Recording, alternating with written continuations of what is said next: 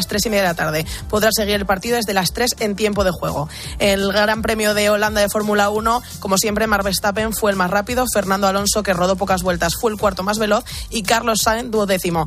A las tres de la tarde, la sesión de clasificación para formar la parrilla de cara a la carrera de mañana. Y en fútbol, hoy continúa la tercera jornada de primera división en tiempo de juego. Cádiz Almería a las 7, Granada Mallorca a las siete y media y Sevilla Girona a las nueve y media.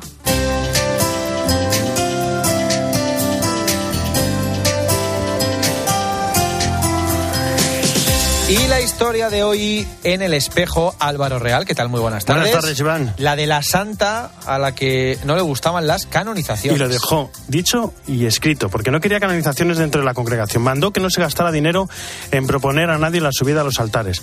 Y ese fue el motivo de que pasaran los años sin que se iniciara su proceso de beatificación y también el rapidísimo salto a su canonización, porque Dios tenía otros planes. Hablamos de la santa de hoy, Santa Teresa de Jesús Jornet, fundadora de las Hermanitas de los ancianos desamparados.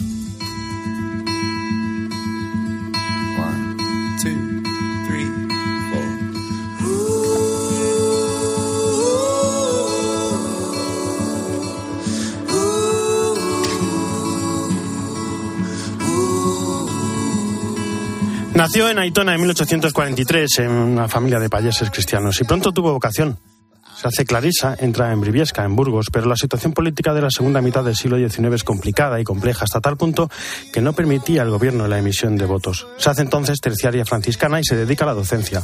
Conoce como un grupo de sacerdotes tiene la intención de crear una institución femenina que se dedicara a la atención de ancianos abandonados. Enseguida lo tuvo claro. Se puso al frente permaneció 25 años en el gobierno de la institución. Cuando muere, hay 103 residencias y más de mil hermanitas que buscan continuar su labor. Lo dejó por escrito, nada de gastar el dinero en canonizaciones. Y así se hizo durante muchos años, pero eran tanto los milagros que se le atribuían que al final terminó subiendo a los altares. Gracias a ella existen las hermanitas de los ancianos desamparados, existen esos lugares donde cuidan a los más mayores, les atienden, dan casa y ofrecen el calor de la familia. Dos frases suyas resumen su vida y la de las hermanitas. Dios en el corazón, la eternidad en el pensamiento, el mundo bajo los pies y cuidar los cuerpos para salvar las armas.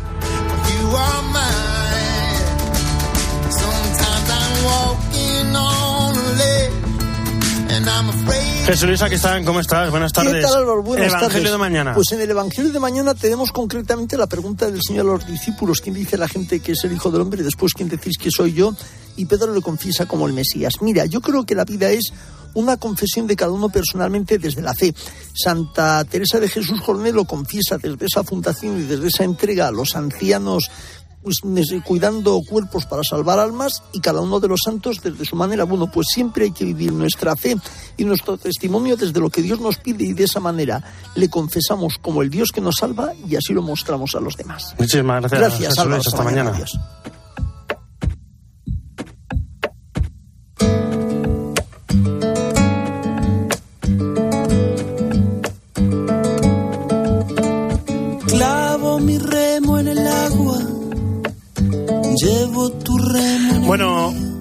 Fin de semana del espejo. El fin de semana es un fin de semana de despedidas. Perdónennos si nos ponemos un poco sensibles o incluso reivindicativos. Cristina Sánchez, 16 años. ¿Cómo estás? Muy buenas tardes. ¿Qué tal Álvaro? Buenas tardes. Bueno, pues hay que respirar hondo ante este momento. 16 años, con sus meses, sus semanas, cada sábado dándote las buenas tardes. 16 años abreviando en tres minutos como máximo esa noticia de la semana que elegimos contar a los oyentes del espejo del fin de semana. Como por ejemplo cómo persiguen hasta la muerte a nuestros hermanos cristianos en Pakistán, o la campaña de tráfico de cada verano de los obispos, en la que recuerdan que las vidas también se juegan en la carretera, o la historia de esas religiosas que en red por el mundo sanan las heridas de las víctimas de trata. Hay tanta vida, tanta donación, tanto testimonio que descubrir en la información religiosa en cada rincón del mundo y aquí lo hemos podido ver, escuchar, compartir durante 16 años. Esa ha sido, es y será nuestra tarea, ver, oír y contar que esta semana han liberado por fin al religioso y al seminarista secuestrados en Nigeria el pasado 3 de agosto o que este fin de semana cerca de, diez, eh, de mil jóvenes europeos eh, estarán en Italia para reflexionar sobre la paz convocados por San Egidio. Quieren dar voz a las esperanzas de paz de su generación en un contexto marcado por la guerra de Ucrania. También que hace un año de las catastróficas inundaciones en Pakistán y millones de niños y niñas siguen necesitando ayuda urgente porque siguen viviendo sin acceso al agua potable con lo que eso conlleva. O que en la frontera entre Arabia Saudí y Yemen hay miles de migrantes que han fallecido calcinados en el último año o que el gobierno de Ortega en Nicaragua, en su cruzada contra la Iglesia, ha disuelto esta semana la Compañía de Jesús en el país. Entre otros, un jesuita de 98 años se ha quedado en la calle qué importante es la información religiosa. Pues sí, todo esto y más es la información religiosa por la que hemos luchado y seguiremos luchando para que siga formando parte del panorama informativo general, para que no sea un reducto de información especializada que solo interese a unos pocos, porque para el cristiano, para el hombre, nada de lo humano le es ajeno. Ha sido un placer compartir estos años con ustedes, queridos oyentes, y con el equipo del programa nos seguiremos escuchando en estas ondas, en la linterna de la iglesia un viernes al mes y leyendo a Álvaro Real y a mí en las páginas de Alfa y Omega. Hasta siempre, repito, ha sido un verdadero placer. Muchísimas gracias, Cristina. Bueno, seguimos y ahora nos vamos hasta Roma. Ángeles Conde, ¿cómo estás? Muy buenas tardes. Muy buenas tardes. Por penúltima vez, que nos queda mañana, ¿eh? No. bueno, a la sorpresa del sábado, la sorpresa de hoy, al Papa Francisco le han dado un premio de periodismo. Le han dado un premio de periodismo, si él no es muy aficionado, digamos, a aceptar premios, pero sí que trata del premio E-Jornalismo, que traducido significaría es periodismo. Es un premio que se concede desde el año 95 y lo patrocinan, fíjate, unas bodegas de vinos y del famoso licor Amaro. Y lo han concedido aquí en Italia, pues a, todas las estrellas de la televisión y del periodismo italiano. El Papa Francisco, en eh, su mm, discurso ante esta delegación que le ha concedido este premio, les ha pedido ayuda a los periodistas, una ayuda para, bueno, que no nos dejemos condicionar por el lenguaje del odio y para que enfrentemos las manipulaciones y las noticias falsas, ha dicho el Papa, que se propagan para orientar a la, a la opinión pública.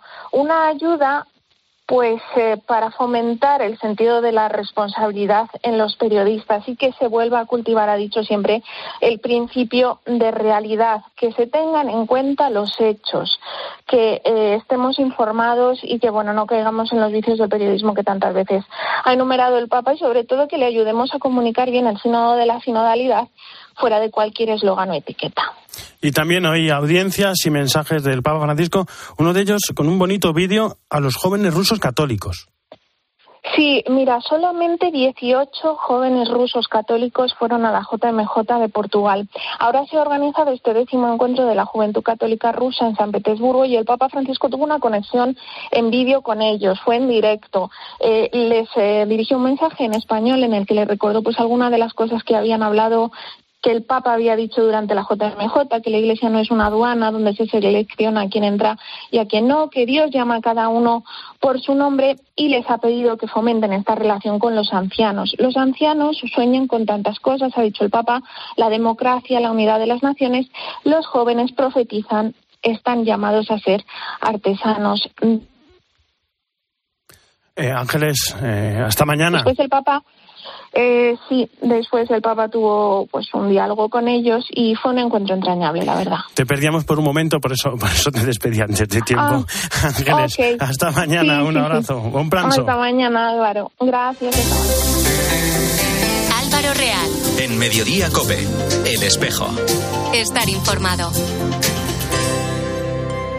Este verano. ¿Viajas? Te quedas. ¿Trabajas? Descansas. Hagas lo que hagas. En COPE seguimos ahí para contarte todo lo que está pasando. Carlos Herrera. Llega un aire sahariano, hay alerta roja, especialmente en el cuadrante. Ángel Expósito. La noche nos deja también dos sucesos. El primero ha ocurrido en el barrio. Pilar García Muñiz, Pilar Cisneros, Fernando de Aro. Este verano te acompañan estés donde estés. Este es un mensaje para todos los oyentes de radio y es solo para decir gracias. Gracias por dedicarnos tres horas cada día. Gracias por escucharnos en casa, en el coche, en el trabajo, en un móvil o donde sea, en directo o en podcast. Gracias por tu fidelidad, porque gracias a ti, la radio sigue siendo un gran medio, el más creíble, en el que más confías y el que mejor te informa y entretiene. El medio del día a día, de la actualidad al instante y que te acompaña siempre estés donde estés. Radio Value, la Asociación de Radios Comerciales, te da gracias a ti. Álvaro Real. En Mediodía Cope, El Espejo. Estar informado.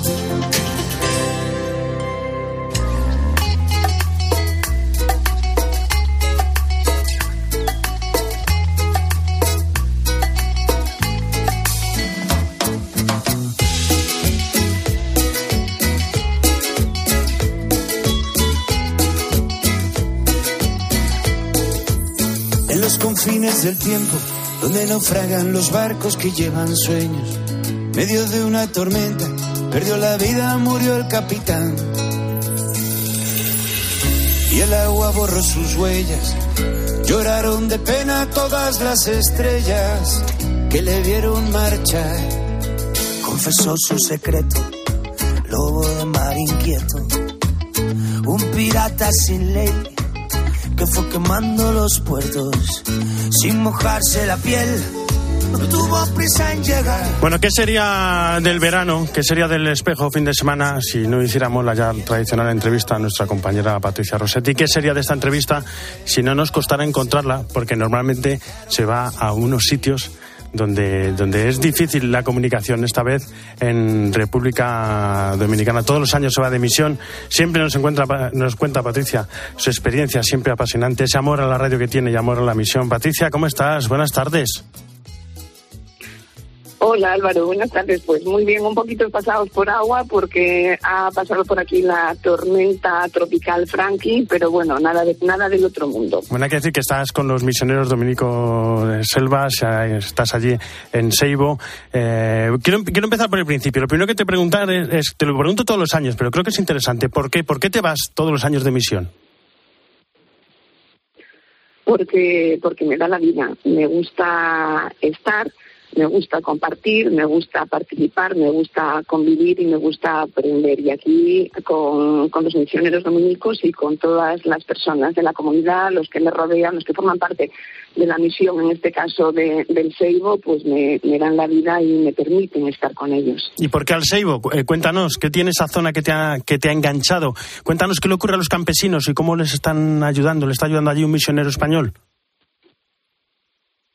Bueno, pues vengo al Seibo porque bueno, vine el año pasado y como bien dices me he enganchado. Eh, me gustó mucho lo que vi aquí, me gustó mucho participar en la radio, una radio muy activa, una radio social, una radio que escucha, que pone el micrófono en el corazón de las personas, como dice su director, Miguel Ángel Gullón que intenta buscar no intenta buscar justicia y que transmite esperanza y que sobre todo hace mucha compañía, acompaña a las personas que, que, lo necesitan. Hay varios proyectos, pero también hay un proyecto de agricultura ecológica y también hay otro de un centro de salud que además está trabajando mucho por conseguir bancos de, de sangre porque aquí la sangre cuesta mucho y es, hay mucho hay mucho problema con ello. Y el problema que tenemos aquí últimamente, que ya lo hemos contado en COPE alguna vez, es el de los campesinos, los campesinos del Seibo, los peregrinos del Seibo, que les han desalojado de su tierra hace ya unos cuantos años, desde 2018. Les desalojaron con violencia, eh, incluso con cárcel y con la muerte de un niño de 12 años, Carlitos Rojas Sanpedrero. Y están luchando, incluso haciendo peregrinaciones, caminando hasta la capital, hasta Santo Domingo, para reivindicar y que les devuelvan las tierras, ¿no? Bueno, pues en eso están y bueno, casi mejor que nos lo cuente, que nos lo cuente el propio Miguel Ángel Gullón. Tengo delante de mí a Juan, que tiene 80 años y que, y que vino la, la, hace tres años y que sigue caminando ahora. Tengo a mi lado a Leopoldo, que estuvo preso tres meses por ser directivo de la asociación. Tiene 75 años y sigue caminando. Por ellos, por ellos es que merece la pena caminar, merece la pena peregrinar. Y esa fe en Dios que ellos tienen nos alimenta y nos evangeliza a nosotros. Qué gran testimonio que, que dan siempre, ¿no? Este misionero y esta gente. Sí, porque además uno lo que pretenden es, em, con, todo este apoyo, es restaurar la dignidad de estos campesinos que han sido desalojados, ¿no? Y sobre todo también que la gente sea escuchada. Mi Orgullo siempre se refiere a esa a, esa máxima del Papa, a esa defensa del Papa de que los campesinos, de que todo el mundo eh, necesita eh, techo, tierra, y trabajo y sobre todo que sean, que sean escuchados más que el ser la voz de los sin voz es el que sean escuchados. El Papa Francisco en Bolivia hace unos años decía que la dignidad son tres T's, tierra, techo y trabajo. Y nosotros, la misión dominica, que tiene esa voz en Radio Seibo, en las emisoras católicas en República Dominicana, UDECA, y ALER, que es la Asociación Latinoamericana de Educación y Comunicación Radiofónica, queremos no poner voz a los que no tienen voz, porque todos tienen voz, sino que esa voz sea escuchada.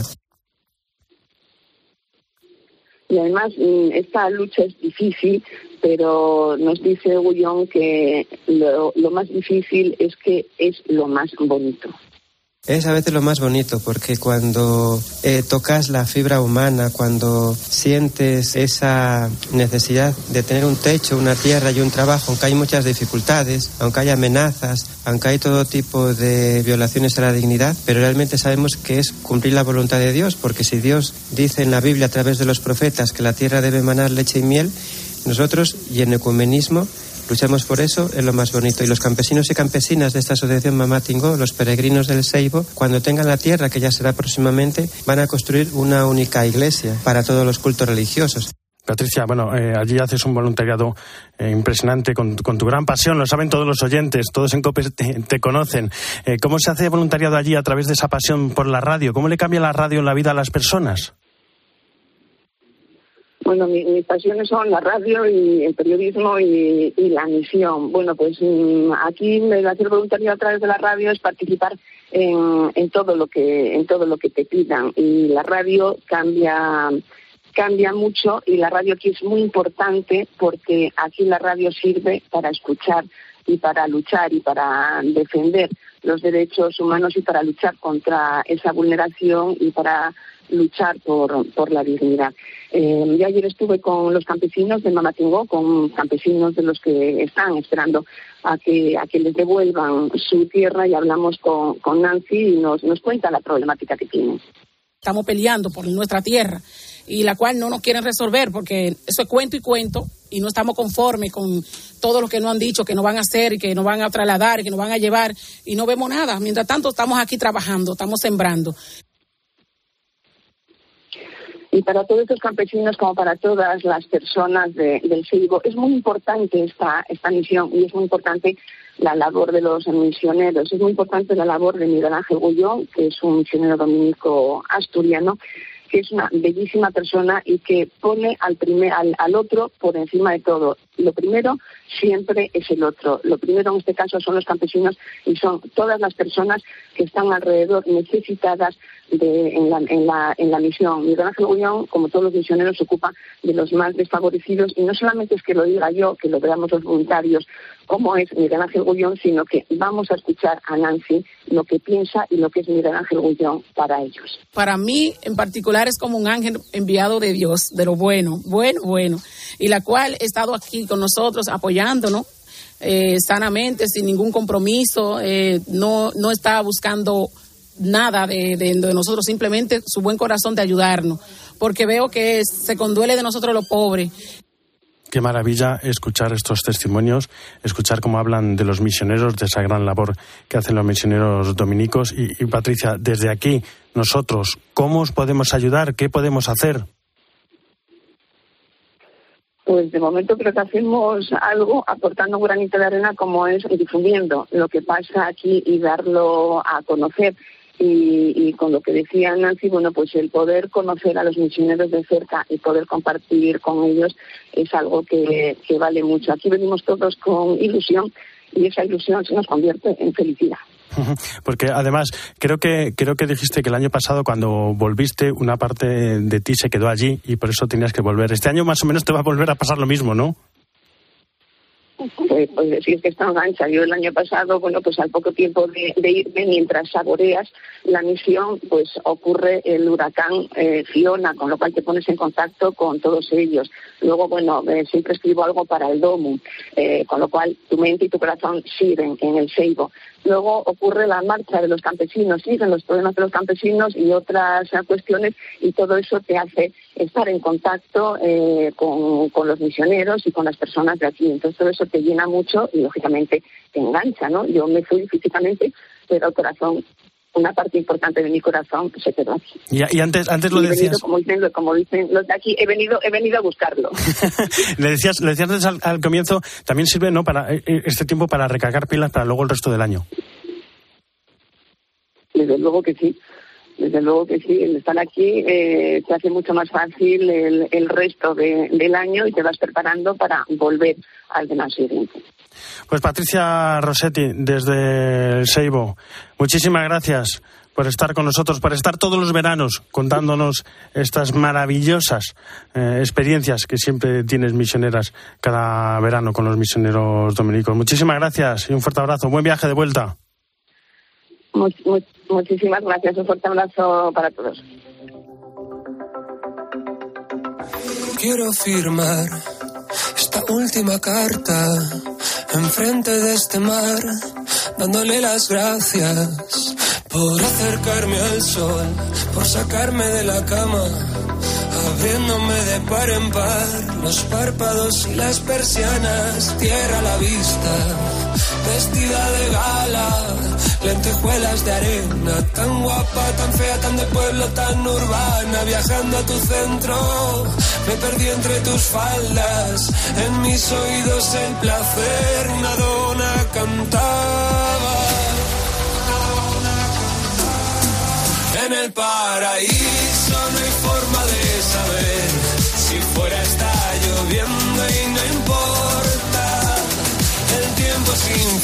Vamos terminando en este penul. Mañana Gudia, ¿de qué nos hablas hoy? Muy buenas tardes.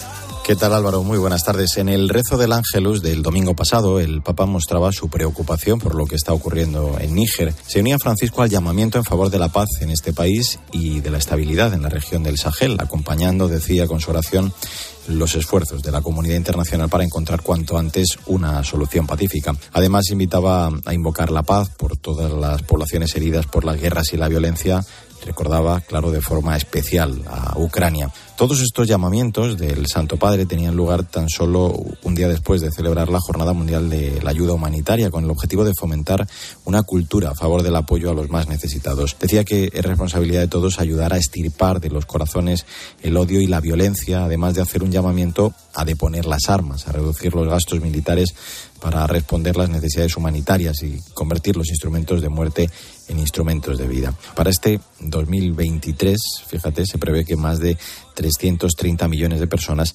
van a necesitar ayuda humanitaria. Además de todas esas dolorosísimas situaciones de guerra y conflicto armado, tenemos que recordar tantas otras vulnerabilidades que sufren millones de personas en el mundo, entre ellas los desastres naturales, las epidemias o el hambre, esas otras crisis olvidadas como las de Malí, Sudán del Sur, Haití, República Democrática del Congo o Burkina Faso. Está claro que vivimos en una situación de emergencia mundial. En medio de tanto sufrimiento, la Iglesia se hace presente, siendo fermento de esperanza, ofreciendo un abrazo, una palabra o cualquier otro gesto de aliento ante el sufrimiento extremo. En medio del desastre, la destrucción y la masacre, se sirve a Cristo a través de esta gente que padece tanto dolor.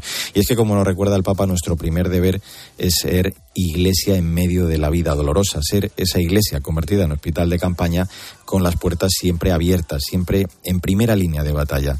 Y además de acompañar la necesidad, claro, en comunión con ellos, otro aspecto imprescindible es el no dejar de rezar. Es más, rezar aún si cabe más intensamente porque bien sabemos que la oración es la fuerza que protege y sostiene al mundo. Hasta el próximo día.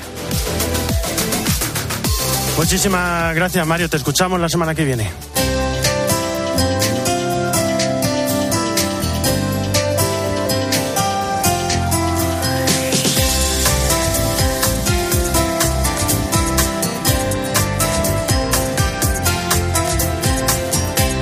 En la producción Jesús Sacristán, el control técnico Alejandro Cobo y en control central José María Orihuela. Ya saben que el espejo no termina, sino que gira Y ahora nuestro reflejo se abre hacia la información política y nacional de la mano de Iván Alonso. Iván, ¿cómo estás? Muy buenas tardes de nuevo. ¿Qué tal? Buenas tardes de nuevo, Cuéntanos Álvaro. cómo va hoy el tema de Rubiales. Pues mira, hay una última hora, además, porque la FIFA acaba de suspender al todavía presidente de la Federación Española, la comisión disciplinaria de este estamento le castiga por 90 días, dice, de toda actividad relacionada con el fútbol nacional e internacional.